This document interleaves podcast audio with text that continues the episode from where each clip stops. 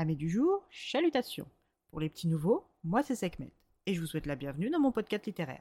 Dans mon émission, je vais tenter trois fois par semaine de vous donner envie de découvrir des livres de tout poil, récents et moins récents. Alors, si ça vous tente, c'est par ici la suite.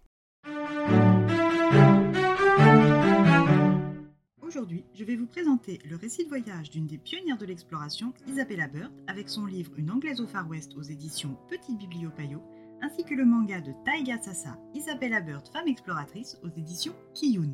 Le récit de voyage d'une Anglaise au Far West est paru pour la première fois en 1888 chez les éditions Plomb sous le titre Voyage d'une femme aux montagnes rocheuses. Il s'articule en 17 lettres écrites par Miss Bird à sa famille restée en Angleterre. Elle y décrit une partie de son voyage, de ses impressions et de ses rencontres. On sent cependant sa volonté d'enjoliver un peu son périple afin d'épargner sa famille, déjà très inquiète pour elle. Dans ses premières descriptions, elle évoque la courtoisie et la galanterie des hommes de l'Ouest dont elle est témoin et objet. Il est difficile à croire pour une contemporaine qu'au début du XXe siècle, une femme seule n'ait fait que des rencontres galantes et honnêtes basées sur le consentement. Une femme, seule, au Colorado, en 1880 Sérieusement? La Sekhmet moderne que je suis a du mal à y croire, mais les lettres d'Isabella Bird sont formelles. La galanterie est toujours et en tout lieu de mise, donc croyons-la sur parole. Hormis cet état de fait surprenant, elle donne également à voir la grandeur presque démesurée des paysages. Elle explique aussi l'effervescence de la ville de San Francisco ainsi que sa saleté repoussante.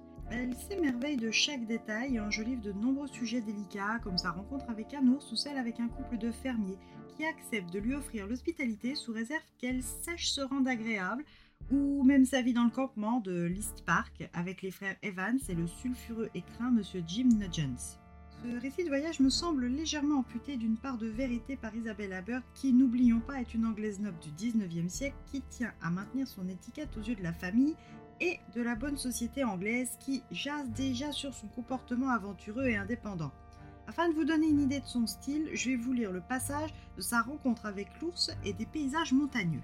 Le pays sauvage leur doit sa population clairsemée, et le bruit aigu de la cognée du bûcheron se mêle aux cris des bêtes sauvages et au mugissement des torrents de la montagne.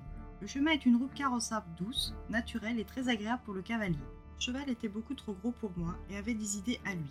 Mais de temps à autre, quand le terrain le permettait, j'essayais son lourd galop et cela m'amusait beaucoup.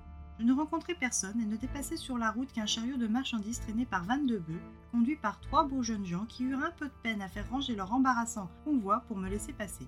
Après une course d'une quinzaine de kilomètres, la route gravit dans la forêt une colline escarpée, tournant brusquement, et à travers l'ombre bleue des grands pins qui s'élevaient du ravin et où était cachée la rivière, se dévoilèrent deux montagnes d'environ 3000 mètres dont les sommets dénudés et gris étaient couronnés d'une neige d'une blancheur immaculée.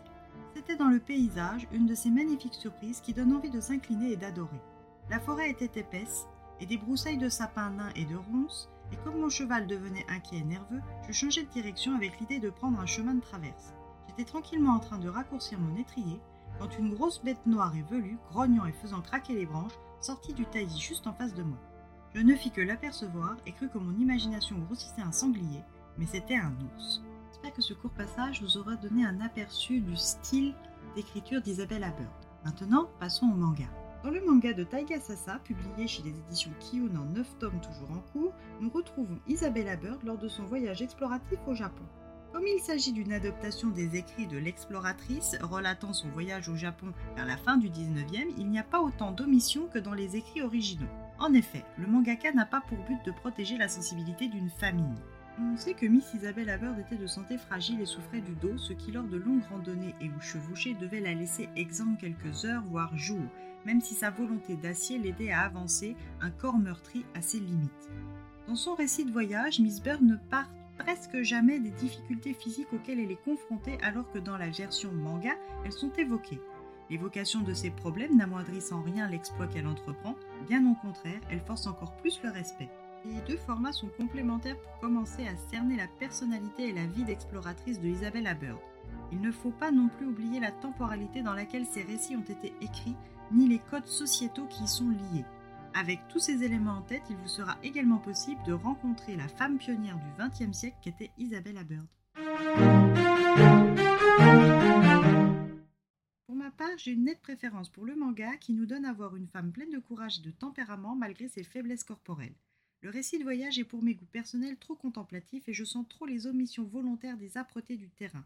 J'aurais aimé qu'elle décrive ses craintes, ses peurs et ses doutes avec plus de détails, même si ces derniers étaient plus perturbants pour ses lecteurs et la faisaient passer pour une femme plus faible qu'elle ne l'est en réalité.